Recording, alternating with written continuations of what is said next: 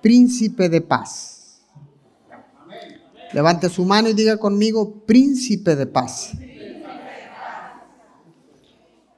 En un mundo en el que nosotros habitamos, lleno de guerras, conflictos, violencia, abusos, maltratos, etc., etc.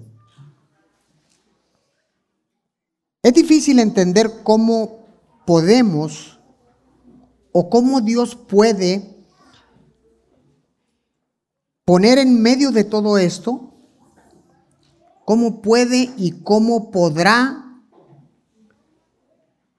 traer paz en medio de todo este estas situaciones, en medio de este mundo, traer esa paz que tanto necesitamos. ¿Cuántos necesitan la paz de Dios? Usted que está conectado, necesitamos la paz de Dios. Pero déjeme aclararle un poquito, porque la gente piensa, si Dios nos va a traer paz, porque el mundo hay violencia, hay guerras, conflictos, abusos, maltratos, asesinatos, robos, etcétera, etcétera.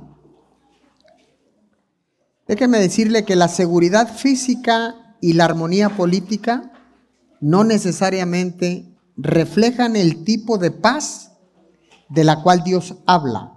Lo voy a volver a repetir, esto está buenísimo. Pero la seguridad física y la armonía política no necesariamente reflejan el tipo de paz de la cual Dios habla. Quiero que vaya al libro de Juan, capítulo 14, verso 27. Le leo en la nueva traducción viviente dice, les dejo un regalo. La paz en la mente y en el corazón. Escuche esto. La paz, el regalo de Dios, la paz no viene del mundo, viene de Él. Y no viene hacia el mundo exterior, sino viene a nuestro mundo interior. Les dejo un regalo.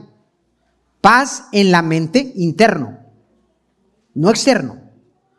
Paz en la mente y en el corazón interno, no externo. Ese es el regalo de Dios.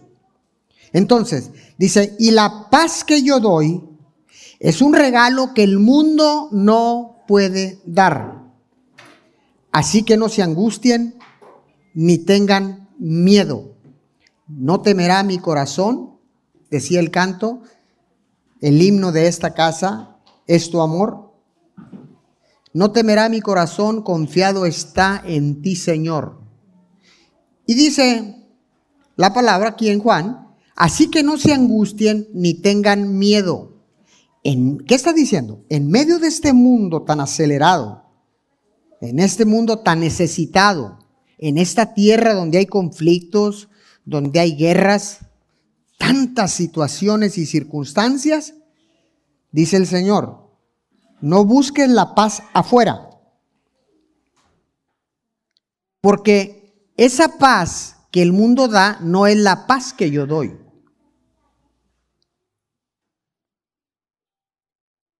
Para que exista paz en la tierra, Necesitamos buscarla dentro de nosotros porque es un regalo que viene acompañado con Jesús. Entonces es que usted va a dejar de tener miedo y de tener angustia porque conoce la paz que viene del cielo, Filipenses 4:7. Y la paz que da Dios, no el mundo, y la paz que da Dios, que sobrepasa todo entendimiento, guardará vuestros corazones y vuestros pensamientos, mente, en Cristo Jesús. No busquemos la paz hacia afuera, busquemos la paz hacia adentro. ¿Me está siguiendo? Ahora, quiero que vaya a la promesa de Isaías 9:6, versículo leído, requete leído, memorizado, requete memorizado pronunciado y requete pronunciado. Isaías 6.9 dice, pues nos ha nacido un niño y todavía no nacía Jesús. Pero la fe te hace hablar en un presente continuo, en un presente perenne. En otras palabras, cuando Dios dice, yo tengo, no tengo, yo decido creer que ya fue hecho. Porque Dios es así. Dios ya lo hizo para ti y para mí, solo que hay que tomarlo para nosotros. Ya está hecho. No es que apenas se va a formar. Nuestra idea es que las cosas empiezan aquí en la tierra y nosotros tenemos que empezarlas hasta terminarlas. Dios ya las terminó. Solo que nosotros necesitamos creer todas estas bendiciones o todas estas promesas. Entonces, dice Isaías 9:6, pues nos ha nacido un niño, un hijo se nos ha dado, tiempo presente. El gobierno descansará sobre sus hombros y será llamado consejero, maravilloso, Dios poderoso, Padre eterno y príncipe de paz. Quiero enfocarme en lo que dice Isaías de parte de Dios, que esta es una promesa que había de venir. Cuando Isaías escribió esto, Cristo todavía no venía. Faltaban creo que 750 años para que viniera. Entonces, esta promesa, primero que nada, quiero desmenuzar lo que significa príncipe de paz. En el hebreo viene de la palabra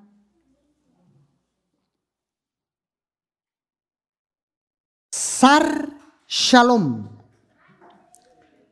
Vuelvo a repetirla. Sar Shalom. Ahora vamos.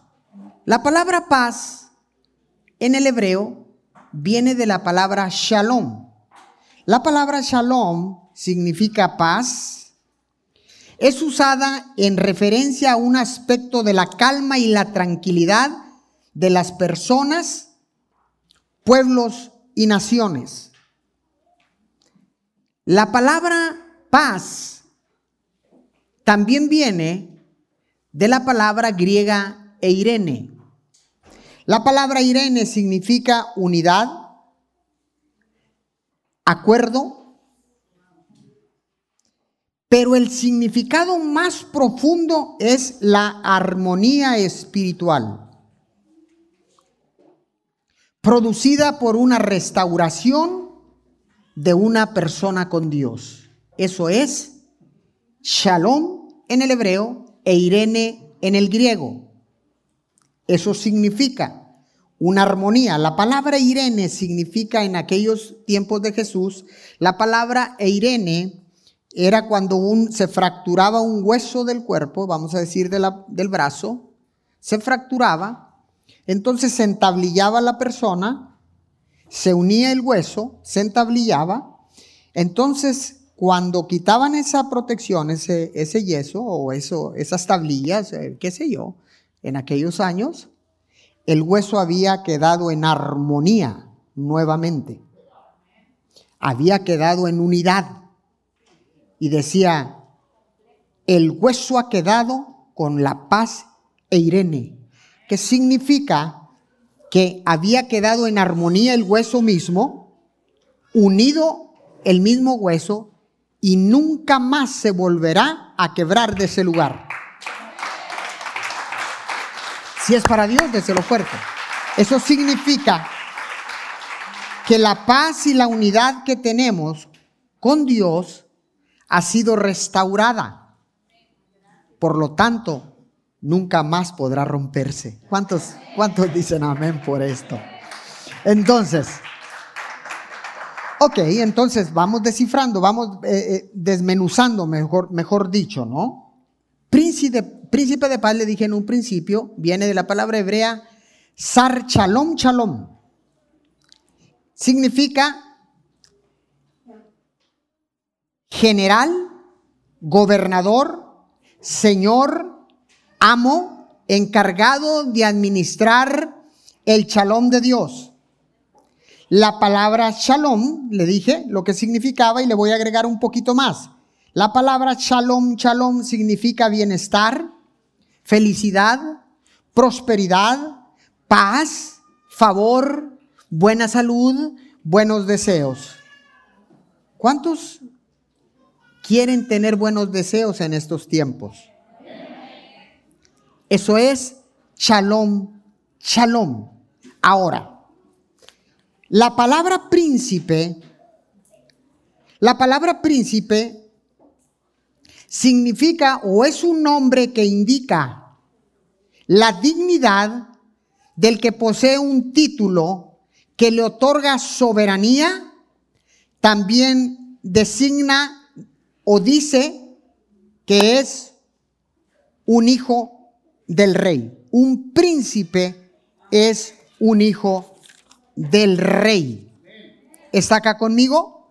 Entonces, la palabra dice en el libro de Isaías 9:6 que Jesús viene a ser el príncipe de paz, el que gobierna, el que administra la paz de Dios. Vuelvo a repetir, es Jesús quien administra la paz de Dios, no el mundo. Entonces, es el que es general, es el que da el bienestar, la armonía, la paz, el favor, la buena voluntad. Eso es el príncipe de paz. Entonces, la palabra dice que nosotros somos reyes y sacerdotes para nuestro Dios. Escuche esto.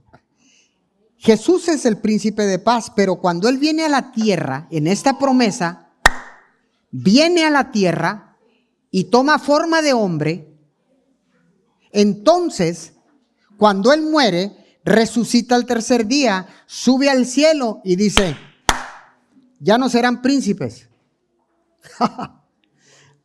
Ahora son hijos. Y si son hijos, los reyes tienen reyitos.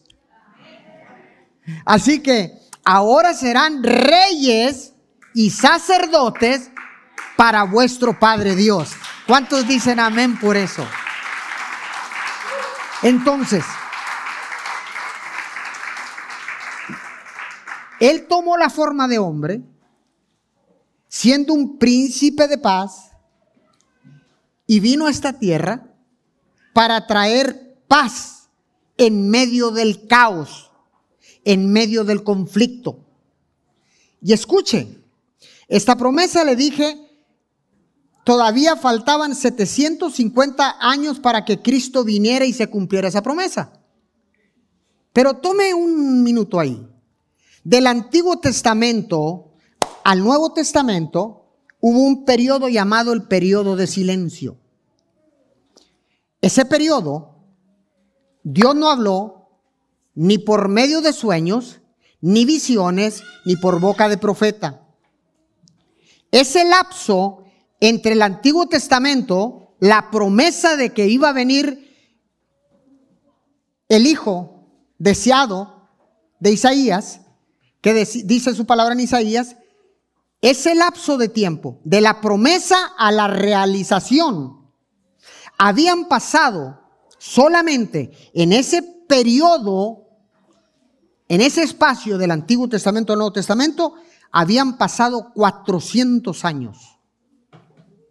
Quiere decir que hubo 300, 200 años, 300 años más, 350 años más antes de que llegara el silencio de esta promesa. Usted se imagina. Entonces, ¿qué significó ese silencio? La relación con Dios se había perdido por completo. No había comunión con Dios.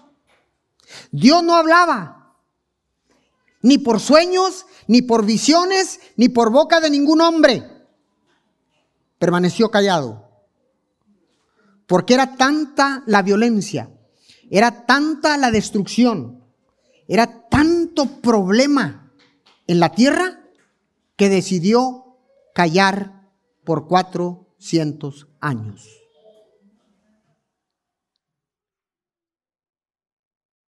Por eso en estos tiempos necesitamos abrir nuestra mente para darnos cuenta exactamente de lo que se está tratando este tiempo de Navidad. Ahora, pastor, entonces eso significa que no celebramos. Claro que no. Hay que celebrar, pero con conocimiento de. Entonces, la promesa se cumple en los evangelios, en Mateo, en Lucas. No, lo voy, no voy a entrar ahí, pero me voy a ir directamente al libro de los Gálatas. Gálatas capítulo 4, versículo 4 al 7. Sin embargo, cuando se cumplió el tiempo, de el tiempo, eh, no, el tiempo establecido, Dios envió a su hijo, nacido de una mujer y sujeto a la ley, a fin de poder adoptarnos como sus propios hijos. Y debido a que somos sus hijos, Dios envió al Espíritu de su Hijo a nuestro corazón. No lo mandó a la tierra para que anduviera por ahí navegando, corriendo de un lado a otro. El Espíritu lo mandó para que viniera y viviera dentro de nuestro corazón, el cual nos impulsa a exclamar, Abba Padre. Verso 7. Ahora ya no eres un esclavo, sino un hijo de Dios. Y como eres su hijo, Dios te ha hecho su heredero. Dios te ha hecho tú su heredero.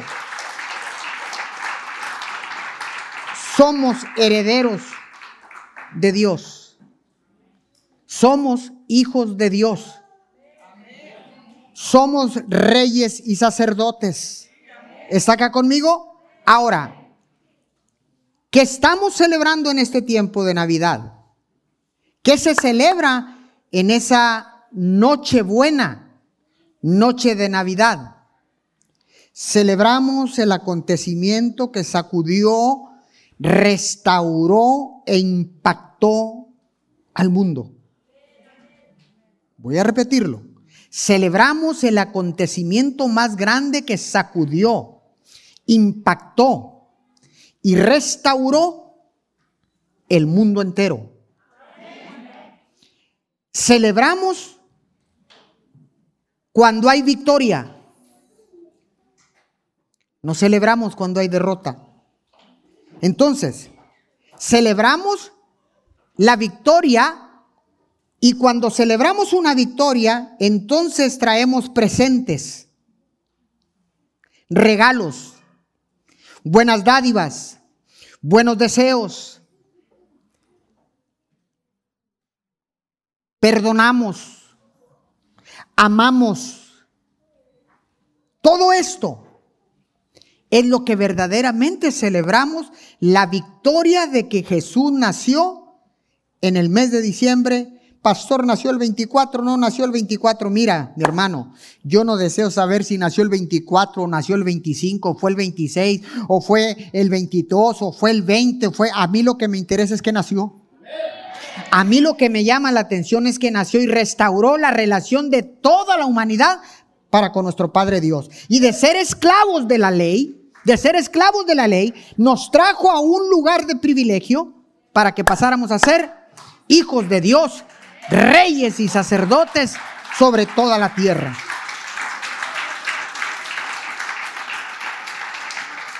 Ahora, celebremos, celebremos el nacimiento de Jesús. Regalemos, pero no solamente intercambiemos regalos entre nosotros mismos. Llevemos regalos porque celebramos el nacimiento de Jesús a personas que tal vez no recibirán ningún regalo en este tiempo. Se acabaron los amenes. ¿Ah? Porque ahorita estamos buscando para mis hijos, para no me malinterprete. Está bien. Pero ¿por qué no dice, a ver, voy a adoptar unos dos, tres hijos porque yo soy un rey y sacerdote, soy un príncipe de paz. Entonces yo voy a buscar dos, tres regalos y en ese día lo voy a llevar a gente que tiene una verdadera necesidad. Niños que tal vez nunca han recibido un regalo o tal vez no vayan a recibir un regalo en este año. Se volvieron a acabar los amenes. Entonces, ¿y qué? ¿Por qué celebramos? Cada vez que el pueblo de Israel tenía una victoria, marcaban en sus calendarios y celebraban la victoria. Y tenemos la fiesta de las enramadas, tenemos la fiesta de Purín, tenemos un montón de fiestas de celebración. ¿Y sabe cómo lo hacían? Con comida y con regalos. Se repartían comida entre ellos. Y los que no eran judíos venían y se querían hacer judíos porque veían la armonía, la felicidad. Sabían que Dios estaba con ellos. Y entonces compartían alimentos. ¿Qué es lo que vamos a hacer en Nochebuena? Compartir alimentos. Es un compañerismo, son tiempos de familia, son tiempos de, de, limar asperezas, son tiempos de perdonar, son tiempos de comer con gozo, con alegría, con paz, sin preocupación. La dieta déjela para enero y dice usted el, el 2 de enero empiezo la dieta, pues si la empieza o no la empieza, usted disfrute el momento. Disfrute el momento. Porque lo que celebramos es la victoria del nacimiento de Jesús. Estos son tiempos de celebración. No es para estar de luto, no es para estar llorando. Celebramos el nacimiento de Jesús, no la muerte de Jesús. Celebramos el nacimiento de Jesús y el segundo nacimiento a través de la resurrección de Jesús al tercer día. Apunte este principio. Cuando sabemos lo que celebramos, ahí lo tiene en la pantalla, cuando sabemos lo que celebramos, celebramos lo que sabemos. Jesús es la verdadera Navidad. Jesús es la verdadera Navidad. Hoy en día se está tratando de borrar todo esto. Los, eh, los medios de comunicación tratan de quitar esta verdad en Estados Unidos, te dicen Happy Holidays. En México o en, nuestra preciosa Latinoamérica, donde se hable el español, decimos felices fiestas. Tenga cuidado. Porque están tratando de encubrir la verdadera celebración que es el nacimiento de Jesús. El enemigo siempre va a buscar arrancarte el verdadero propósito y el verdadero motivo de esta celebración. Por eso escuchas a la gente decir, Happy Holidays. Felices fiestas entonces se nos olvida cuál es la verdadera celebración, que es el nacimiento de Jesús. Cuando usted sabe qué celebramos verdaderamente, nada, ni nadie, ni medio de comunicación, ni mercadotecnias, ni nada lo harán cambiar de opinión de lo que verdaderamente se celebra en este 24 de diciembre. Lo dije el domingo pasado. En todas, en el más del 80 al 90% de los hogares en el planeta Tierra, el 24 de diciembre se estará celebrando Nochebuena. ¿Y cómo lo celebrarán? ¿Cómo lo, lo, celebraremos? Lo celebraremos con comida. Algunos con pavo, algunos con cerdo, algunos con pato, algunos con tamales. algo va a suceder ese 24 en la mayor parte de los hogares de la tierra. Nunca se le olvide que celebramos la victoria del nacimiento de Jesús y es por eso que estamos compartiendo esos alimentos. Que nunca se nos olvide cuál es la verdadera celebración de esta Navidad. Porque un hijo nos ha nacido. Jesús, Padre eterno, príncipe de paz. ¿Está acá? Dele fuerte ese aplauso al Señor.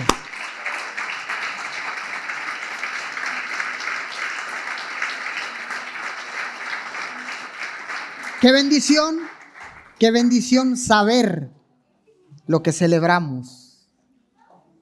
Entonces, tenemos gente que se puede frustrar porque no, no cumplió las expectativas de lo que quería hacer en esta Nochebuena, en esta celebración de Nochebuena, noche de paz, noche de armonía, noche de buenos deseos. Entonces, cuando nosotros tenemos el conocimiento de lo que se celebra, ¿sabe qué? El enemigo nunca podrá engañarte. Y no pasarás una nochebuena frustrado porque no te regalaron. El año pasado, muchos hogares estuvieron divididos por causa de la pandemia y no pudieron celebrar Nochebuena, Navidad, no lo pudieron celebrar y abrazarse con sus seres queridos, amigos que son como hermanos, hermanos que son como amigos, familia, no pudieron estrecharse en un abrazo. Hoy tenemos esa oportunidad. El año pasado no importaban los regalos, lo que queríamos era abrazarnos. Muchos lugares estaban cerrados. Muchos centros comerciales cerraron por la pandemia.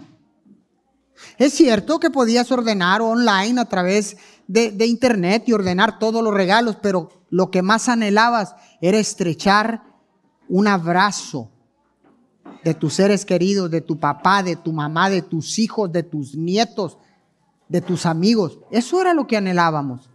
Hoy tenemos esa grande oportunidad de celebrar en familia como lo vamos a hacer aquí en este lugar. Vamos a celebrar como, como familia el nacimiento de Jesús. Porque Jesús es la verdadera Navidad. ¿Ok? Póngase de pie.